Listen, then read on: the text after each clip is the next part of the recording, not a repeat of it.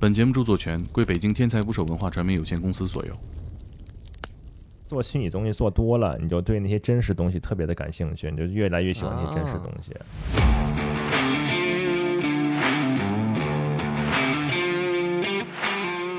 Pornhub 上各种明星换脸啊，是你们这个行业干的事儿吗？呃，都做过哪些我们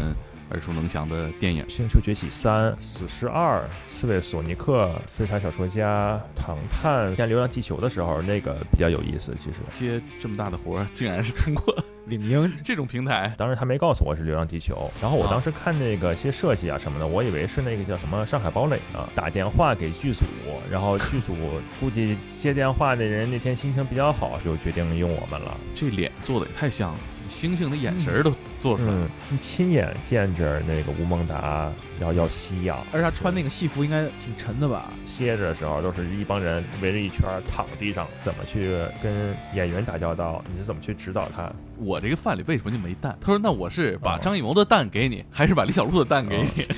要是人撕破脸去这么吵的话，那这个人以后就没人敢用他了。哦，对，有一点国内国外不太一样，就是国内其实加班还是挺厉害的。国外的话，好多电影都不给我们字幕，连公司名都不改。哎，啊为啥呢？我现在特别喜欢看纪录片儿，嗯，我特别讨厌那种的，把这个小鲜肉扫描下来以后，是不是就不用他去现场表演了？就是为了一张脸，然后你让别人去给他表演，然后让他去替他，那这个东西就没意思了。请点击订阅我的播客，拜托了。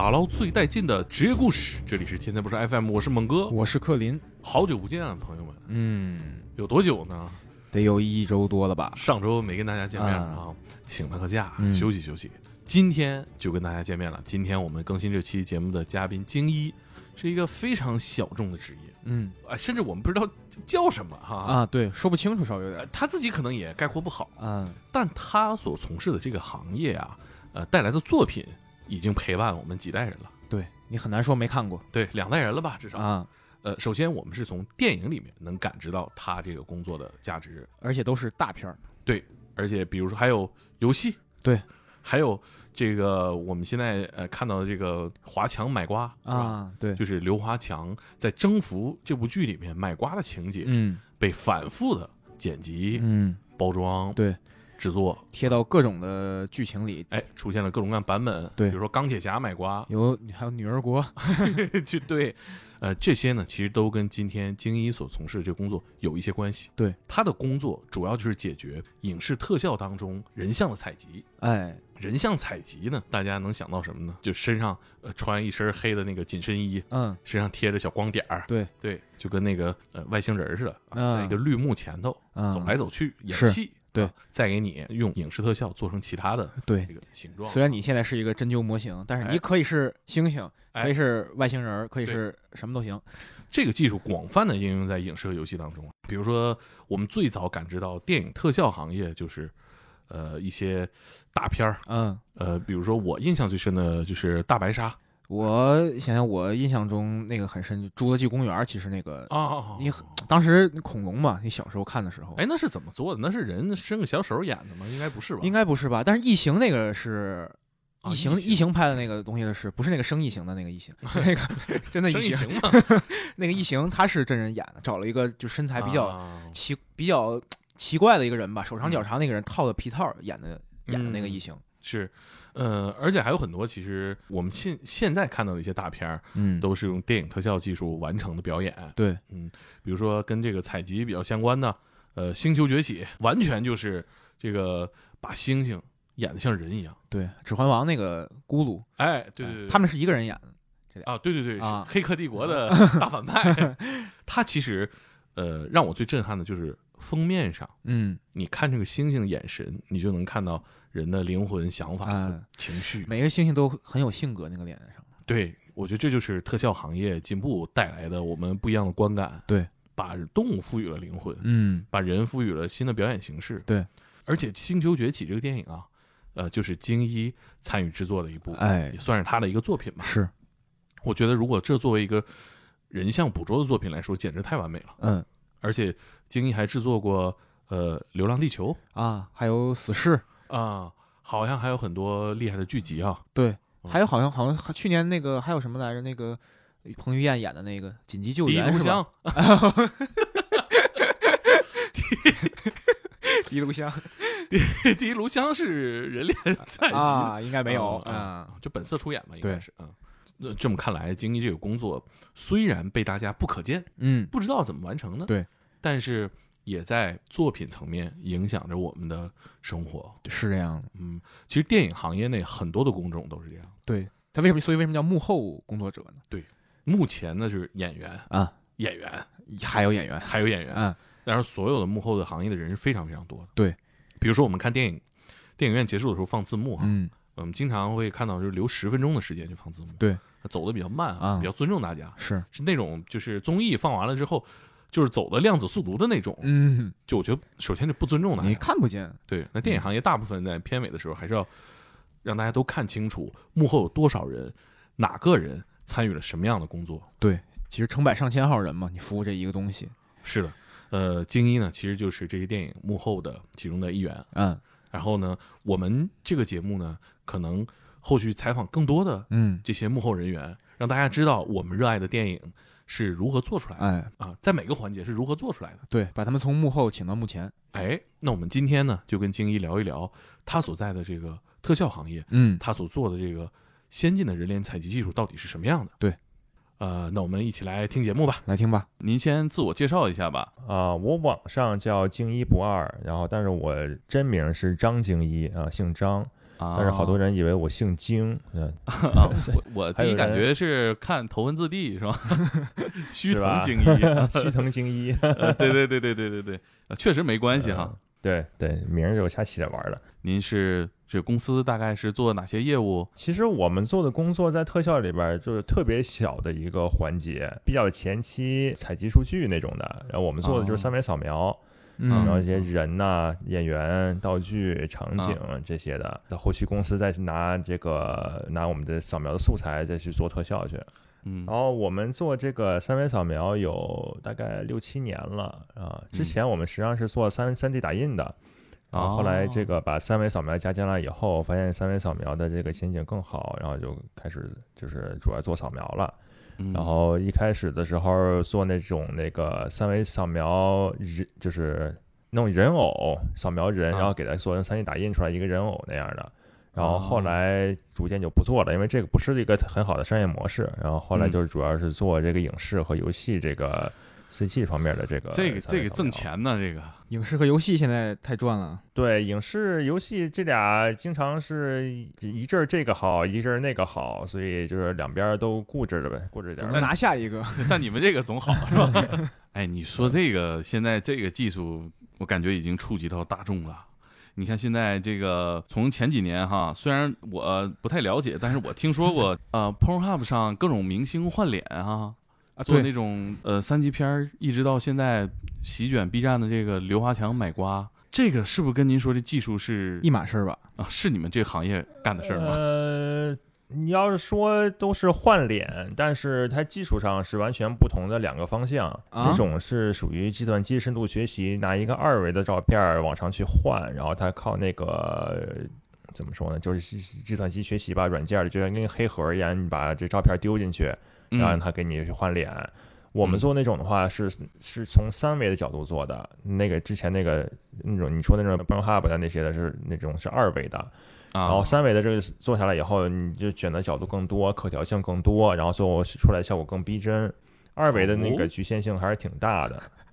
哦，懂了。所以我理解你的公司就是，嗯，在这个特效工作的最前端去采集这些数据哎特效的数据啊。属于也不是特别上游吧，就是最上游的啥有他们还有什么前期预览呀那些的。嗯然后我们实际上是拍摄的时候，我们去采集数据，然后后期的时候啊他们在用我们的数据，这样。像您这个公司，可以给我们介绍介绍，都做过哪些我们耳熟能详的电影？我们是一五年的时候在温哥华这边开始做的，嗯，先做了那个魔魔法师，呃，美是一个美剧，然后啊，那个当时他们拍了几季啊？一季呃两季，有没有第三季我忘了。然后第一个院线的电影是《星球崛起三》，然后当时咱们一五年哦年底的时候吧，在温哥华是拍的。后边的比较大的制作，就是 Netflix 有一些制作，然后还有什么《死侍二》，我们就有参与哦，了他们道具和人物。然后还有那个《刺猬索尼克》是去年疫情期间上的那个，啊，啊，金凯瑞那个那个是两两个脸吧啊，对对对对对，Jim Carrey，然后他们那个嗯。啊，那电影最后拍出来效果还可以，嗯。嗯。还有国内的比较多，哦我们一六年的时候开始在国内做这个扫描，嗯。嗯。呃，像今年春节档的那个《刺杀小说家》，然后、呃《唐探》扫了几个人物，然后其他的多多少少都有一点吧。之前《流浪地球》的时候，那个比较有意思，其实，嗯然啊，流浪地球这个嗯《流浪地球》这个太太经典了，我觉得突破了中国人对国产大片儿的理解。对，就是大家想不到中国的啊科幻片儿拍到那个份儿上。这是是挺不容易的。其实当时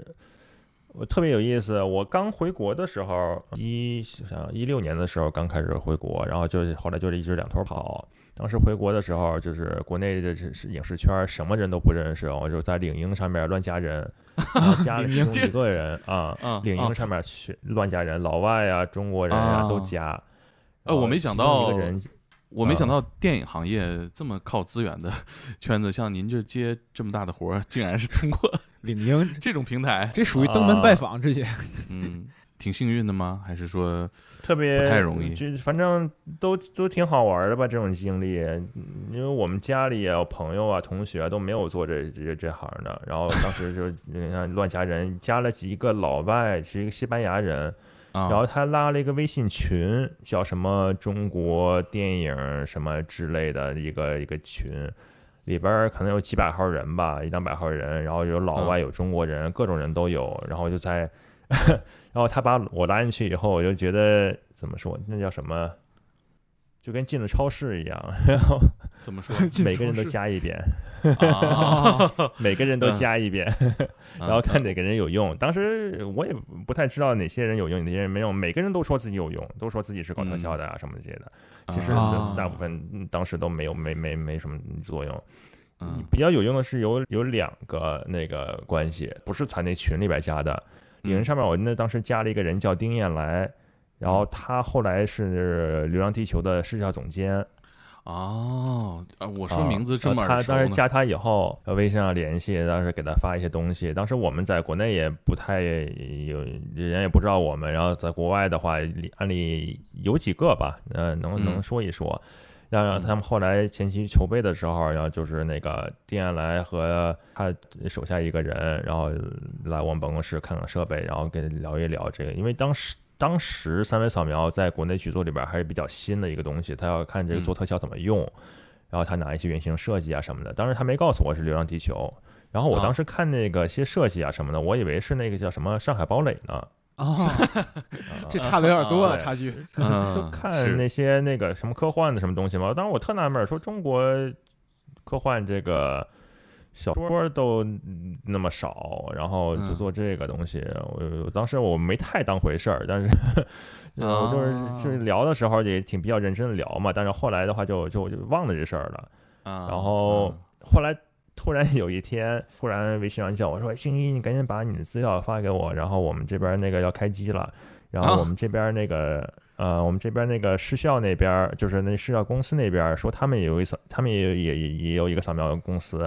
然后你赶紧过来，然后赶紧跟导演说，然后把你们给推荐过去。嗯，然后当时我就把这资料发给他了嘛，然后那个也有国内那个叫 Base Base Fax，就是做那特效挺多的呃一个嗯公司，呃在北京，呃他们也跟我说，哎，你赶紧经理赶紧把资料发给我，然后我们这边有个新片要开开机了，然后什么的，你赶紧发给我，然后我要我报给剧组。当时我就没把这两个事儿联系在一块儿，你知道吗？我以为是两个哦片儿呢，其实是一码事儿，然后结果闹到最后是是一个。我竞争我自己 是吧？还犹豫呢，选哪个呢？就是你对你郭帆导演，郭帆导演一看我们左右为难，我都我们报项目一般都是别人，呃，我们报项目一般都是别人问我们，然后有什么档期啊，就是大概一个时间，那个有档期的话就跟人说是可以，然后因为这个档期电，不管是我们这边现有的那些项目，还是就是未来的项目，他们档期变得特别的快，啊，一会儿提前，很少有提前的了，一般都是往后拖。所以说都是先把项目接下来，然后最后就协调去了，还没嗯目前还没有说协调不开的那种情况。这是《流浪地球》的时候那个，然后还有另外一个是叫 VHQ，也是北京的一个那个设计公司，他们总部是在新加坡吧，应该是。然后在领英上加了他们一个老外，然后那个老外看着我们设备，然后觉得挺有意思的，然后推荐给他们北京部门的人，然后后来也是接了国内的那个头几个项目之其中一个。嗯我天哪，这这这领英这么管用啊？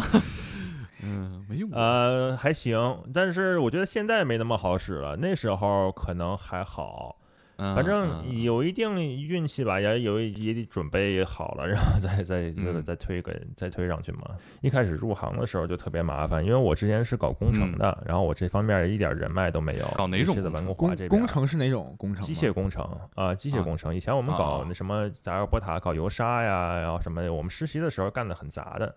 然后哦毕，业以后就开始干 3D 打印，然后后来慢慢嗯转过来的嘛。啊，进入这行的时候，就是我们当时招了一个那个应届毕业生，就搞动画的，然后他啊做模型水平还可以，但是就是影这个行业里边的经验、工作经验不够多。但是他认识一些学长啊、有些朋友啊那些的，然后他就把我们去介绍去，说我们可以去做这个演示，然后给人扫一些样品呀、什么的。后来嗯就啊慢慢的传开，然后有的有有一家儿那叫嗯 Fuse Facts，然后他们做好多那那那个 Netflix 的那个剧，然后他们那个有一个挺管事儿的一个头儿，然后头时效部门的头儿，然后就特喜欢我们这个设备，嗯，然后就给我们的那个魔魔法师的那个剧。然后《星球崛起三》特别有意思，是我们打电话给剧组，然后剧组估计接电话的人那天心情比较好，说啊，你们这个是给特效用的是吗？然后我们就把这他就把那特效那人的联系方式给我们了。啊，然后我们就把啊这个信息发过去，然后特效那边人看，哎，这个东西我们确实能用上，然后比那之前他们用的那别的那个方法要好，然后就就就决定用我们了。啊，就运气那么顺利啊，这都 呃，怎么说呢？嗯也有有一定运气成分吧，但是之前也得我们这设备也得准备好嘛。嗯，对对，对它对首先我们设备好处就是，对这个三维扫描的有好几种方法，有什么手持扫描仪呀、激光雷达呀，还有我们这种叫照片建模。照片建模好处呢，就是它这个细节比较好，然后还有贴图，就是它这个颜色这样的。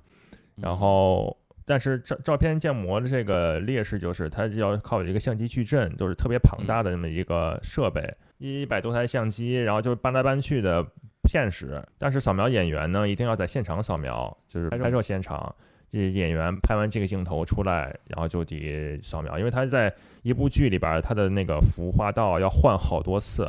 他只有哦在拍这个镜这个镜头的时候，才会有这个这个妆，然后这个这一套道具，然后有服装什么的，所以我们就一定要在这个时间点进去，然后给他们去扫。哦，所以说你们一直在要跟组嗯对吧？对，但是把这个这套设备呢搬来搬去，就刚才说不现实嘛，然后所以我们嗯就把这套设备装到一个卡车里边儿。然后我们直接把这卡车开到现场去，然后相机都在里边装好了，然后再到现场对一下焦，然后演员就可以进来去一拍了就走。然后，而且以前的那些扫描办法就是靠手持的扫描仪，就跟拿就那个手手持扫描仪说白了就跟个熨斗似的，然后在人身上 上下来来回 啊来回动，然后就能看着那个三维模三这模模型就建出来了，特别慢。嗯而且嗯演员就是一般都不太有耐心，然后所以挺抗拒这玩意儿的。但是这照相照片建模的话，就是人在站到设备里边拍一下，跟拍张照片一样，然后就嗯就完事儿了，就完事儿了可以去干哦别自己的事儿了。对，那你回国之后是在北京又弄了一个呃工作室拍摄地，对对啊，这边儿就是我们在北京的话，只是做数据采集，然后后期啊都是温哥华这边在做。那像您这个呃特效里面所从事这部分工作，那您的这个职业具体应该叫什么呢？你会怎么介绍自己呢？我给自己的 title，我给自己的那个职位叫 CEO，但是我们其实人特别少，就是起个这个名而已，我也不知道管自己叫什么。啊，一般一般不分这些，我们这那比如说反正一般不分这些。嗯，比如说家里亲戚聊起来了，就就会怎么介绍？啊说做电影特效的，对对，做电影后嗯期嗯的这种，像您做的这个这些电影，很多大片儿里边儿，哪些像您觉得是行业内公认的特效做的是最好的？星球崛起做的很好啊，呃，嗯，哎，我觉得那个真的是、嗯。那个那个是让我看电影的时候有一个明确的感觉，就是这脸做的也太像了，那猩猩的眼神儿都做出来了。嗯，那个那个真的是对很好他那个 Vita 这几个确实做的都特别的好，一个是他之前做那个《指环王》哦啊指环王咕噜就是他演的对吧角色啊啊啊，对对对，是同一个人演的。咕噜和凯撒是一个人啊演的，啊啊！对对啊，对对，是嗯是同一个人演的。然后他是一步一步来的嘛，指指环嗯王那时候，嗯，特效感觉还是有点早期的那种那种形态，但是那当对对当年来说已经做的很好了啊。嗯，然后后面是那个阿凡达，然后阿凡达之后是这个星球崛起，星球崛起嗯。之后是那个阿丽塔，啊啊呃，战斗天使阿丽塔那个，阿丽塔我们做了一点点给他们那个，嗯，具体的我不说了，但那个保密要求的比较高啊，就做了哦一点点，最后没给我们那个幕后没有没有给我们 credit，但是我们做的就是很少很少一点点，就反正就是你看这 CG 角色，你从那个阿凡达里边看，就是 CG 角色已经能开始表达这个情感，有这种表演了。然后嗯到《星球崛起》里边这些星星，你可以从它这还是比较累人的嘛，然后你从他这个你能传递出来这种情感，就是他的故事里边儿就是把这个嗯怎么说呢，就是这些星星的一些那个这些故事线呀安排，然后还有它的情感这些变化呀、性格的这些变化都表现的很好了。其实我在那看阿丽塔的时候。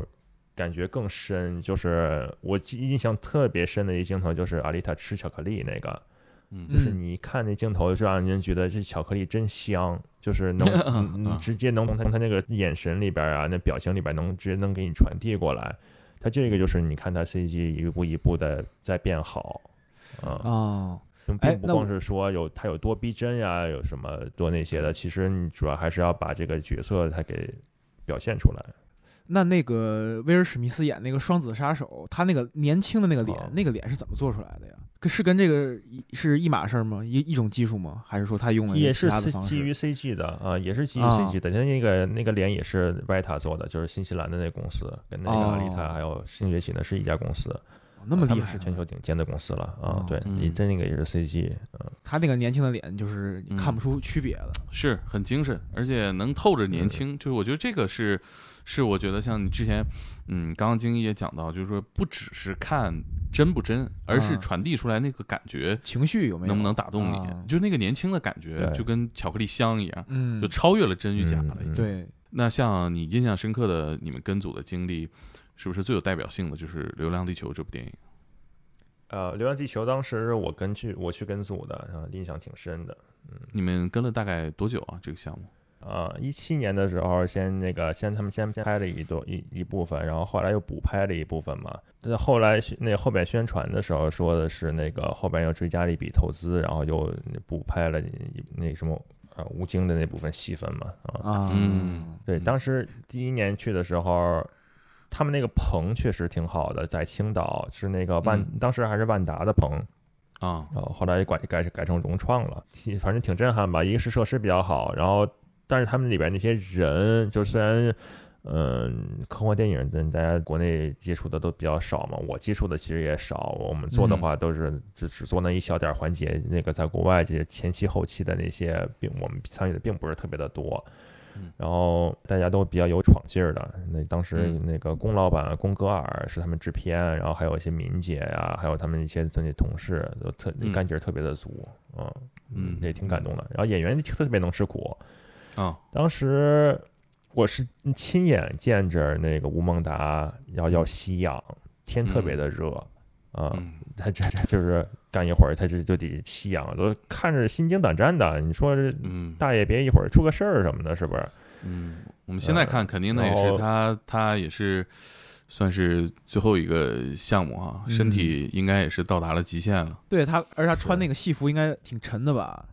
他穿的那身衣服还好，比较沉。其实最啊沉的是那个李光洁呃、刘李李光洁，对李光洁他们穿的那个那个是个外骨骼机器机械外骨骼、外骨骼机机械，对，那个特别的沉，那多少？有多少公斤我忘了，多少公斤我忘了，但嗯。是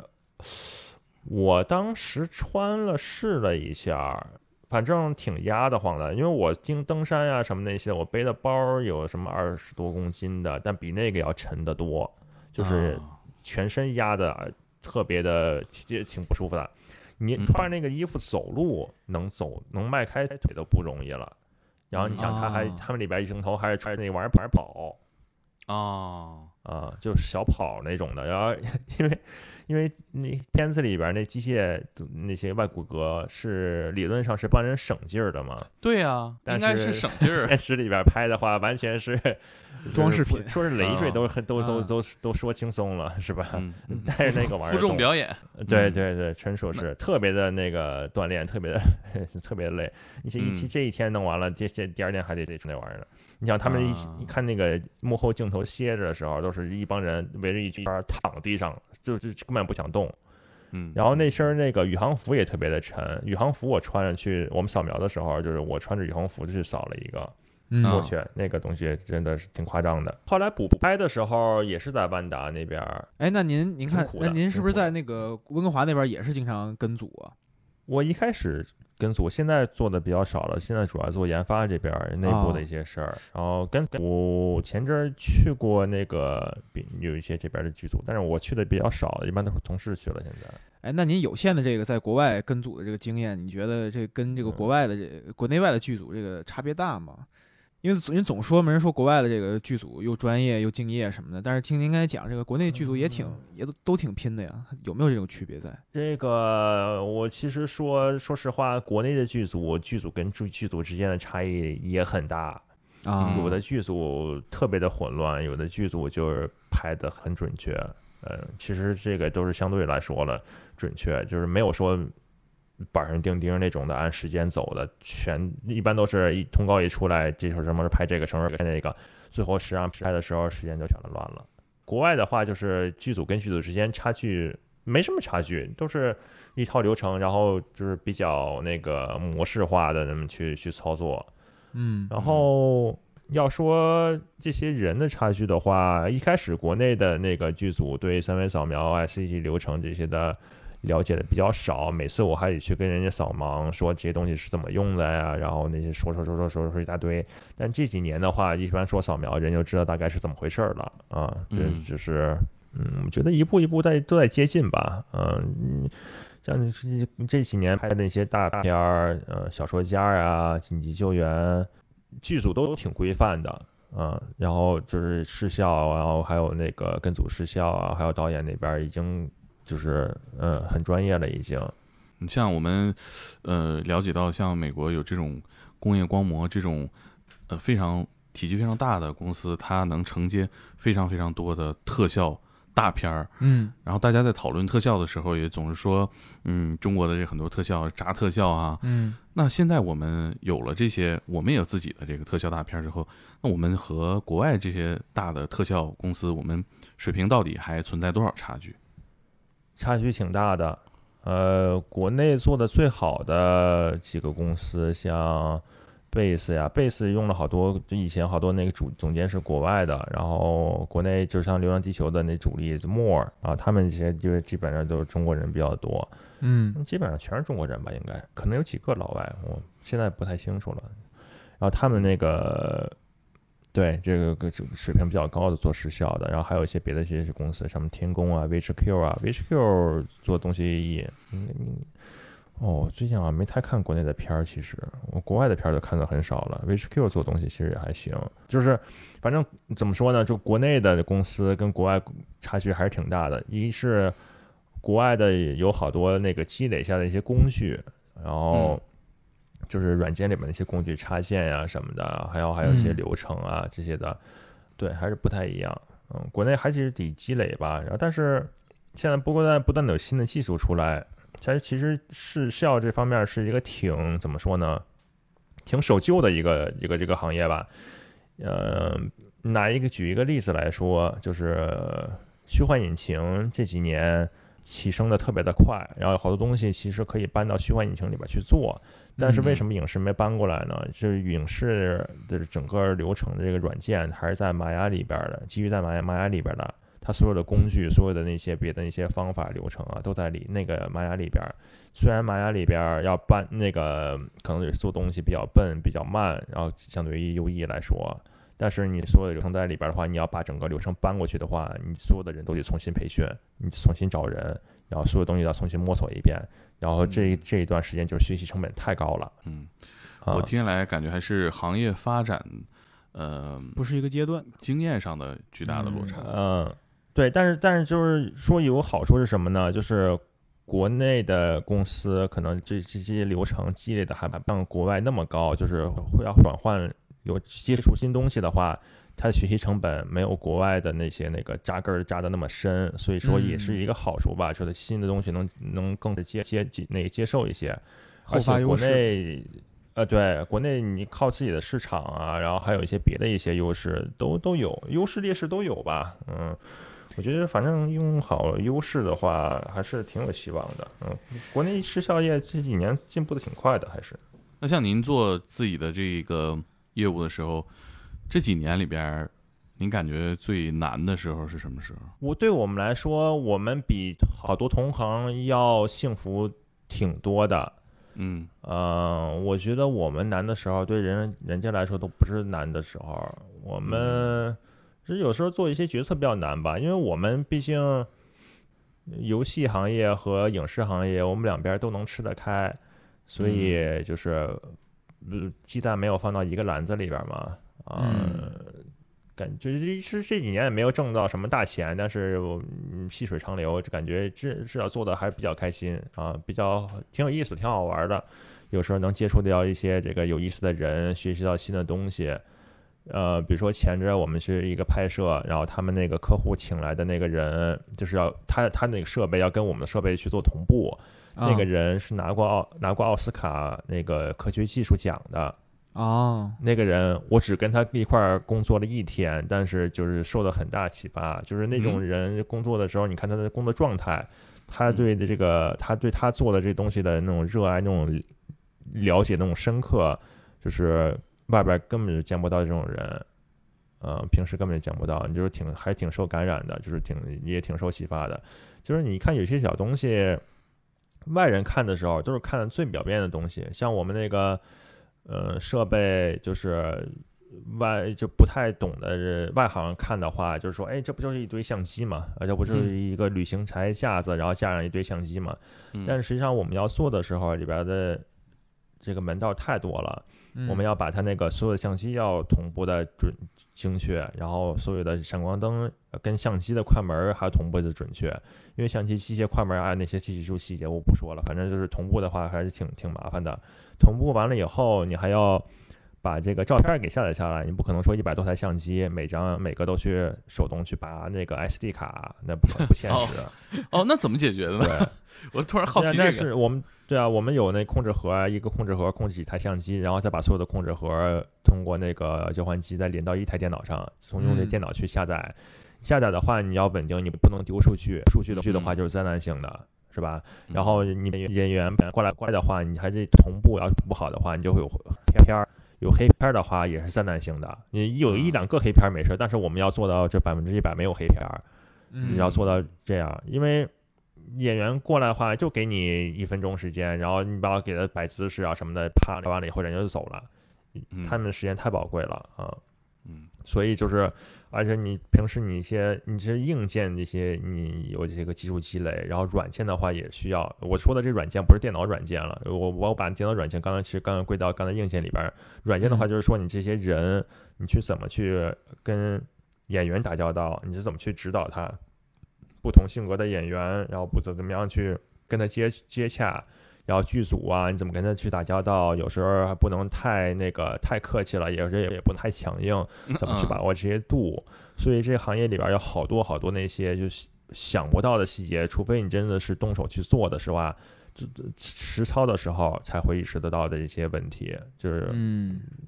嗯，你想不到的地方还是挺多的。呃，所以就是嗯，怎么说呢？就是嗯我我这是自己看我自己的东西，我能看的那些，在跟别人对比的时候，有些那个我们给别人装设备的时候，然后有一次就是突然来一个人说：“哎，这不就是一堆相机吗？然后这不就是一堆什么吗？”然 后我就听着呵呵笑一笑，然后就不跟他争了，不跟他说那些东西了。然后你在我再去看别人的东西的时候，去看刚才就是说那个人叫 Babak，那个是一个伊朗人，然后他那个就是拿奥斯卡那个奖的那个人，他的那个摄像头，然后他去研究他的摄像头要去怎么要去做同步啊，去做那些数据流啊，然后去做备份啊、那些的，他就去研究钻钻研进去。其实他这个东西很难说是你只是挣多少钱啊什么的，他是对这技术他是有一定那个有有热情的。要说说对这个这个行业没热情，光是看要挣多少钱啊，挣的那些的，很难坚持下来。其实，其实，在各个环节也都是手艺，而且我感觉像像你刚才提到说，很多同行叫苦啊，或者行业内的人叫苦，嗯他其实管理的公司越大，承担的业务越大，他承担的这个嗯压力就越大。这整个剧组管理管理这么大的一个剧组，涉及到这么多的部门环节、供应商，然后还有国内外的所有特效团队，我就感觉做一个电影，这个做决定的这几个人压力太大了。一个电影里边儿，它就跟一个跟一个生态环生态球一样，你就说人工做的生态球都是可能过一天两天，或者是好的话，做过一个月，它能自己给循环，然后那样，其实，在剧组里边就是一个生态环，嗯就是是真的是打造一个生态环，然后里边儿压力特别的大，就是怎么说呢？嗯，你在剧组里边儿，比如说他那个效叠效应是最厉害的，比如说。有一个人今天心情不好，他跟我呃就没有什么那个原因的，就跟我生气了，把我的心情弄得不好了。然后我再去扫描演员的时候呢，我可能也心情不好，然后我就影响到演员。影响到演员的话，演员表演的时候，他嗯有老老嗯老那个就是错错啊或什么的，老得咔，老得咔，老得嗯重拍，嗯也急了。导演心情就不好，现嗯场所有人心情都不好，所以让它蝴蝶效应是特别厉害的。所以哎就是在在现场的时候。呃对，在那个一开始刚入行的时候就得特别注意这个。我们我们嗯去的时候就学习这个，所有的人都特别特别特别的友好，真的。啊都特别特别的友好，所以我就也得学着特别特别特别的友好，啊就怕互相传染这种负能量，是不是？咣咣咣，就跟一串炮仗一样，全炸了。没错没错，嗯全炸了啊！嗯，就就会造成，比如有的以前以前不是嗯有那个特别火的一个视频，就是说，嗯，剧组放饭的说说那个你嗯你我这个饭里为什么就没蛋？他说那我是把哦张艺谋的蛋给你，还是把李小璐的蛋给哦你？哦就吵起来了。那个我觉得是摆拍的，其实对对对应该是摆拍的，那像个嗯段子啊。嗯，对。但嗯是就是在现场剧组里边的话，要是人撕破脸去这么吵的话，那这个人以后就没人敢用他了。哦，实际上就这种这种级别的争吵嗯没有那么多哈。圈子还是小，对，耽误事儿。你一听这个每一环咬的这么紧，他耽误事儿，还是个高压环境啊！嗯我觉得剧组现场，是压力挺大的，而且加班很厉害。我们公司其实不太加班，然哦后就是加班的话，也是会给加班费的。你不管是哦国内还是国外这边的那个团队，我们一般。嗯，是就是我我鼓励的是，就是一天八小时，然后你想加班的话，你想免费加班的话，我都不让你加，就该休息你就休息，然后八点八八小时上班的时候，你最好的精力你给我就是干好了，做好这些事儿就就行了，是吧？嗯，然后国内的话，呃，哦，对，有一点国内国外不太一样，就是国内其实加班还是挺厉害的，就是嗯你在现场，在现场啊，熬个大夜啊什么的，那个还是是挺挺挺厉害的。而且就是从一早开机，然后本来是这这点儿应该杀青了，但是杀不了，然后就就往后嗯。一直一直推。在现场挺挺累的，然后你到最后你困的不行了，压力也那么大，然后好多人就比较崩啊，我记得呃，我第一次配音的电影在院线上映了，然后我就去看嘛，看我就等最后这个出字幕这一块儿。嗯，就这几年，其实大家有没有感知啊？就是电影后面的字幕是越来越详细，越来越长了。嗯就是大家看，就是片场，呃，很多观众可能看到这儿就回家了嘛，这很正常。但是嗯如果你细心的看一下后面的话，你就能感受到这个生态有多么的纷繁复杂。对，里面司机那一栏就得上百位，嗯，嗯是卡车组，嗯，那最早我们还有，嗯，对对对，我们最早配音也是，就是说只写我们工作室啊，声源配音。后来很多电影里面都会详细的写上所有配音员的名字。嗯嗯，你你会有种这点国内做的特别好，这点国内做的特别好。我们在国外的话，好多电影都不给我们字幕，连公司名都不给。哎，啊为啥呢？比较好的话会给公司名，然后很少把我们的名字、个人的名字加上去。国内的话，哦他会比较尊重这个，呃，其实这点的话，国内比较尊重个人，就是他你你把名字报上去，他都会给你写上去。国外的我们星球系星球崛起的时候，应该给我们给我们字儿了啊，但哦是具体人好像没写上。呃，其他的好多我们都没看，嗯，你有那种时候吗？就是好就跟我像死侍好像有，死侍好啊像有，呃，因为后来那个失校那边给我们一张导演签名的海报，那还挺够意思的。啊嗯 你有那种时候吗？就是到电影院后面等等这个字幕，有这个特别好的这个感觉。有，啊，我要是去的话，我都会等的。嗯、有的时候，如是我们拍的话，是我们参与的话，我就会等着去去看我们那个字儿，然后拍照片片儿啊，发朋发朋友圈啊。然后如果不是我们参与的话，我就去看是是谁谁把我们的活儿给抢了。研究竞品，啊，也是、有的那个它是这样的，嗯像电影如果是在文华拍的话，它就有机会用我们；如果不是在文华拍的话，那就无所谓了。但如果不是在啊文华拍的，我也想知道是哪个公司去扫描的啊。有是有些美国的公司就是像呃，我就不说名字了，有几家比较大的用的是也是我们的设备，像漫威的好多电影就是他们扫描的。所以我看着说，哦哎，我们的客户去参与的是这个，然后我也挺骄傲的，他们拿着我们的设备去用的嘛。而且电影是一个真的是前后工序非常非常非常多的一个产业，有的时候你做了这个活儿，就不不只是我说的配音哈，但是到最后其实没采纳，嗯，因为可能觉得不匹配或者效果不好，又换了其他的供应商嗯做，对，到最后你看到字幕的时候，其实会会很震惊，哎，没有我们。最后你看，因为看电影过程当中，你可能也会发现这不是我们做的活儿，对，有时会后期的时候也有这个问题啊、嗯后期公司做特效的话也有这个问题，就是做镜头花了好几个礼拜，一个艺术家做好几个礼拜，然后结果导演咔一下给剪没了嗯啊，这很就是很郁闷。顾上这就我知道现在有的有的 哪年拍的呀？是一可能是一九年的时候拍的，上没上映我忘了。有个电影，然后我前阵朋友圈说，哎呀，这这这这客户终于给钱了什么的。然后他说啊：“哎呀，我的钱还没有到，我的钱还没拿上来。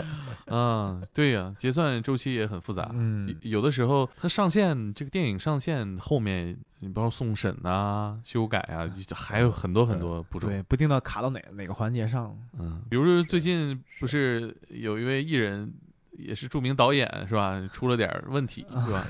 我们最近配音这个电影就估计就遥遥无期了。你要说这个这个的话，就是艺人出事儿啊什么的，不然要换脸啊什么这些的，啊其实之前前几年是有这么一个问题。另外，现在有那个好多人喜欢搞虚拟偶像，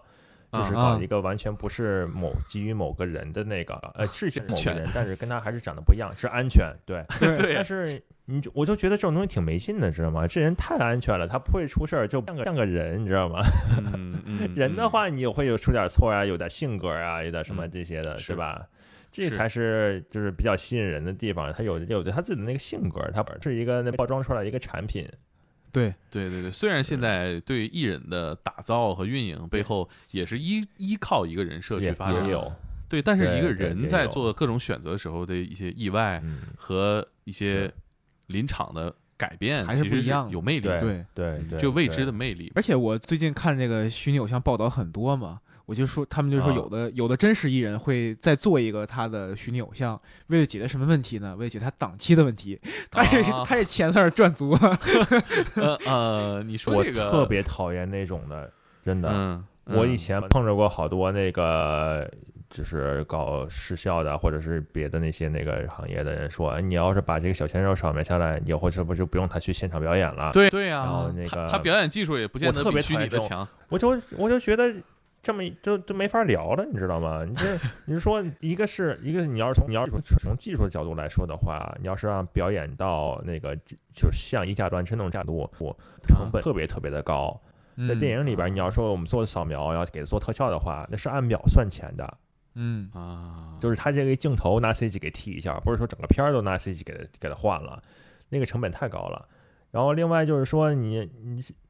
你就是你要看这个演员的表演的话，他一个是他自己自己对这个角色的理解，你要说他这个台词功底啊，表演的这些功底，他能能把这些情感给传递出来，嗯，这些才是这个演员的精髓。你要看那些老戏骨演的那些，你觉得他这个人确实是那个角色，你甚至觉得他就是，如果你要不认识这个演员的话，你甚至觉得像小时候看那些电影，就你以为这个人是那个真人呢，对吧？这种的话才是真正深入人心的一些那个表演那些角色。但是你要说，就是为了一张脸，然后你让别人去给他表演，然后让他去替他，那这个东西就没意思了。我其实特别好奇，你说，就因为我之前看过一个分享嘛，就是说那个之前最早拍《星球大战》《星战》前几部的时候，哦他们那个好多特效都是实景嘛，嗯就是然后嗯拿那个就是做把那个飞机啊 那个都做出来，嗯它那个光剑也是有些涂料，然后你拿摄影机一拍，那个光剑才会发光，嗯这是最早的那个嗯特效的形式，但那大概已经是三四十年前了吧。嗯你说，但但是那个时候你说他大概想不到，卢卡斯肯定想不到现在特效是这个水平了。嗯所以我想问问你，你有没有想过这个三十年后的特效或者未来特效能成为什么样？特效的其实极致，其实啊。啊、其实那时候的人也想不到这些东西都可以那么拍，他们说是最创新的那一波人，嗯。他就是想想象力太丰富了，就是把这些东西小说，然后把这个东西给具象化，在脑子脑脑海里边有一个这个形象，给嗯。给创造出来，然后再去想办法去解决这个问题，用各种的办法，什么化学啊，什么别的那些东西，就是把这些东西把这些东西给实现出来，要做好多实验，其实就跟发明一个电灯泡一样，是一个嗯科学的这么一个一个实验，然后。他在有些东西在解决不了的时候，想象力到那个程度了，他再去考虑拿 CG 拿或者拿别东西去去解决这个问题。你就是拿小的东西来说的话，像三维扫描，我们现在扫描场景用那扫描仪，实际上是做测绘用的。啊一开始是啊做测绘用的，没有人觉得它这是可以拿去做电脑特效使。但是有这个嗯需求了以后，你想要这个做到这个东西，然后就是去找这个相关的，不不一当时也不是相关的。现在一说扫描的话，你能直接扫描仪啊嗯什么的这些东西都能找着。但是他当时是你只是你也得有这个创造力去创造这东西。其实要说三四十年以后的话，我想象力还没到那到到到那个份儿上。我们实际上是解决一个很小的一个技术环节而已。我们这在啊整个剧里边儿真的是很小的一个环节，虽嗯然可能就是它那个费用对我们来说就是。呃，报酬对我们来说可能有些想挺挺高的，但实际上在他们项目里边大大项目里边包的话，就是真的是打水漂一样，就是比不是不是不能说打水漂一样，就是说很小的一个影响很嗯小，因为我们拿到我们数据以后做后期，那才是真正的大头呢。嗯，有的时候我们说我们参与了什么什么这个项目那个项目很大的项目，实际上我们在里边做的是很小的一个环节，就一个螺丝钉儿。明白。啊。嗯所以说我们参与这个项目，然后我们说，比如说我们参与了死侍，然后别人请我们说，哎，我们聊聊死侍啊什么的，其实我们没法聊啊，因为我们做东西太少了在里边儿。嗯啊。嗯然后像像《流浪地球》那些的，我真的去跟组，然后跟他们交流更深入的话，那些的时候也有些事儿可以聊一聊，然后这还挺有意思的。呃，以后要怎么发展的话，嗯，事实上有什么虚拟拍摄呀，然后有些可能会有颠覆这个拍的这个这个整个这过程。虚拟拍摄现在其实挺新也不算新了，但是现在应用的越来越多，我觉得这可能嗯会改变行业吧。但是嗯三四十年的话，真的想象不出来，那都差的年代太多了。你就想，嗯他三十年前，可能三十年前到二十年前，这中间这十年改变不是那么大，但是从嗯二十年到过去十年改变的大了，然后它过去十年到现在改变的就更巨大了。所以说嗯以后它是指数级的那种变化，那真的想象不出来是什么样的。对，而且像你说，它可能未来这个电影行业调动的其他的资源越来越多。像你说这个最早做做这个做这个扫描是做测绘嘛？我嗯前两天看也是，嗯就是说那个那个环太平洋做特效的时候，还直接找嗯了那个美国拿了那个洋流数据做那些哦，海洋的特效嗯，啊。我就突然想，我对说它这个跨行特别的多，像那个以前那什什么《星际穿越》里边儿，他要找物理学家研究黑洞，研究这这些，很流浪地球》里边儿找那些天文学家，然后那个宇航局啊什么，不是不是不是宇航局，就那个国内那些搞那个航空航天的那些去做咨询，是啊跨行的这个互动特别的特别的特别的多，这其实是特别好的现象。嗯。嗯，我其实也还有一个问题哈，嗯、就是嗯。你看你们从一个呃小的部分切入到影视行业，然后呢，嗯。技术不断的在更新和迭代，那你现在有了一些呃很好的项目做背书接活儿可能不难哈，那你嗯。会、会对自己现在做的事儿有什么焦虑吗？对于技术层面，你现在每天在想的事儿是啥？我我觉得做这个东西最好玩的一点就是，我从自己的一个想法，然后把它给实现出来，把设备给实现出来，然后把这个我用我自己的这个对行业的这种感觉，哪块应用啊什么这些的，我去切入到这个这个点。我靠我自己的想象，我自己的这个这个技术和这个设备去把它这个痛点给解解决了，嗯然后就是相当于是做的是一加一大于二的事儿，就是嗯我我把我们的技术应用到这个项目里边儿，是跟之前的流程比的话是更快、更好，然后还更便宜。然后有的时候可能是不可能不会更便宜，但是说以前实现不了的东西，我们现在给你实现了。要是说以后再以后再去做，越来越便宜，想办法去节约成本，是这么这么去做。嗯，所以说这个就是是我们不是说做行活儿，然后每一个项目都是一样的，每个项目的那个需求都是会有一些不一不一样的。呃，有一些有一些当然是是做行活的那个重复性的，但是呃，尤其是国内的，我们那个毕竟我是中国人嘛，就跟那国内的那些剧组啊、跟他公司啊交流的比较多，然后去了解他的一些需求。然后去沟通的更深入，然后去了解他们的痛点，然后去帮他们解决问题。我觉得这些是很有成就感的一个事情啊，它这并不是说钱多钱少的问题，就是嗯你我是把这些问题解决了，这其实这个收益方面的就这些东西就是自然而然的就来了啊，就不用考虑，又不不是一开始说我为了挣钱我去干这什么这些这些的事儿，它就有这个先后顺序的问题。嗯，所以说我觉得现在做这东西对我来说，嗯，挺挺快乐的一个事儿，其实。啊，我就是嗯未来我们现在这个做四 D 啊，做动态人脸扫描的这个东西，我其实设想了好多年了，之前就是一直没法实现。一个是硬件问题、软件问题，我们毕竟是小公司，然后这个不，我们不可能去开发自己的是是摄像头、摄相机的这个东西。但是嗯现在过过去两年出来这个摄像头越来越便宜，然后性能越来越好，帧数高，像像素高，所以我们现在就可以做这个事情，就是不用说特别的不计成本的啊，就砸几百万美元啊去弄一套设备，所以现在成本这个要到可接受的范围了。然后另外是软件，就是说俄国人那边儿呃有家俄国公司叫 Russian 3D 3D Scanner，然后他们出的这个 4D 的软件去跟踪这个网格拓扑。我们可能可能是靠我们自己的那个这技术能力，我们不可能研究出来这软件，但是他们把这软件研究出来了，所以说我们把这个这个硬件的进步和软件的进步结合在一起，然后再加上我们对这个行业的理解，我们把这东西揉到一起，推出来一个新的一个产品一个模式来，去帮别人去做东西，有好多东西。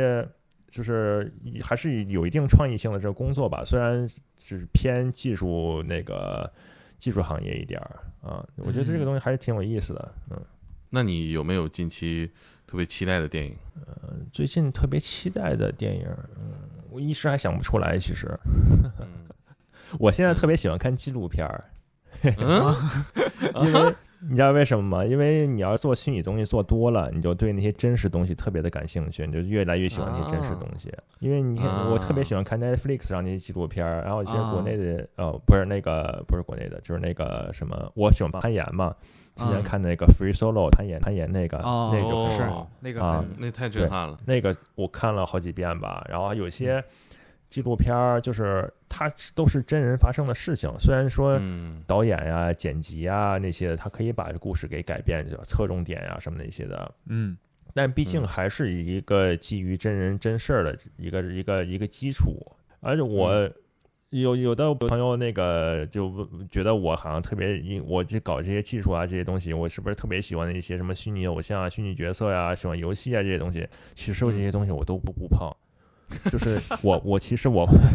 我虽然在游戏行业里，就是有我们客户有好多做游戏的，像什么嗯，这国内大国外大的好多那个公司都用我们做扫描，像什么微软呀、索尼呀、Quantic Dream。然后这 E A 都有我们都是我们的客户，但是我还有 Capcom 对，那卡普空，卡普啊卡普空都都是我们的对，都是我们的客户。但是我其实好几年没有玩游戏了，我连手机游戏都不玩儿。我我我觉得还挺挺好玩儿这个答案，就是说一个从事嗯、电影行业、游戏行业做特效这部分工作的优秀从业者，最喜欢看纪录片儿。真的，那些东西是其实嗯最吸引我的，就是觉得有一些真的真实的东西见看得着、看得见、摸得着的。我喜欢做虚拟的这个，我们自己做的东西是为什么呢？因为这虚拟的东西可以去帮他们实现更更多的价值，是比如说视像啊，然后导演呀、想实现这个东西，他实拍他拍不出来，他就得靠 CG 去做。就实现他这个想法，然后要要塑造，不管是塑造角色也好，故事需要也好，我们把这东西做进去啊，帮帮他实现了以前实现不了东西，这个我很很很很喜欢。但实际上，我要是平时我玩的那些东西的话，我我特别喜欢体育运动，像攀岩呀，我还要玩击剑啊什么那些东西。然后我就不喜欢玩游戏，就是我觉得，我觉得靠这个看得见摸得着的这种东西，你去跟人去比还行。要是虚拟的这么一东西的话，就觉得，嗯，就那么吸引我吧。嗯，这也毕竟真实的才是最大的震撼。对，嗯，就像那个徒手攀岩那个画面一样哈，你嗯知道这不是 CG 做出来的。即使有一天你相信 CG 能做出来，但你知道这不是，这是一个人突破极限完成的，这是最没错没错。对对对，这就是虚拟偶像跟一个真人偶像的一个区别。你是说这个真人他遇到这个事儿，他会以他的去反应，他的自己的这个逻辑去去那个认知啊，去处理事情啊，他有他的反应，这都都嗯真实的。要说一个虚拟偶像，你出来，你是把可以把这个人做的很好看、很漂亮，穿衣服很漂亮，然后永远不会出错，但是这这这他就不是一个人了。嗯，对，有意思，挺好玩。嗯啊，那今天节目可能时间就到这儿了，我们只能聊这么多。啊然后那个也期待你们做更多的牛逼的项目，嗯，到时候我们是吧？有朝一日我们能一起在电影院走字幕的时候 碰见彼此同啊！同框一下，呃等对对对等，等我等回国再找你们做一做。我现在回不去，对对对对我现在护照过期了，不给我续。然后 现在这个、啊，呃，国外疫情嘛，这个温哥华嗯这边疫情还挺严重的啊。嗯啊，是对，行啊，那我们相约回国，相约你回国的时候。好，嗯。好，好，好，等回来嗯找你们去。行，好嘞，啊那拜拜就这样，我们线上聊。两位啊，嗯，谢拜拜。谢谢谢你们邀请我了。没事儿。开心开心。嗯，拜拜。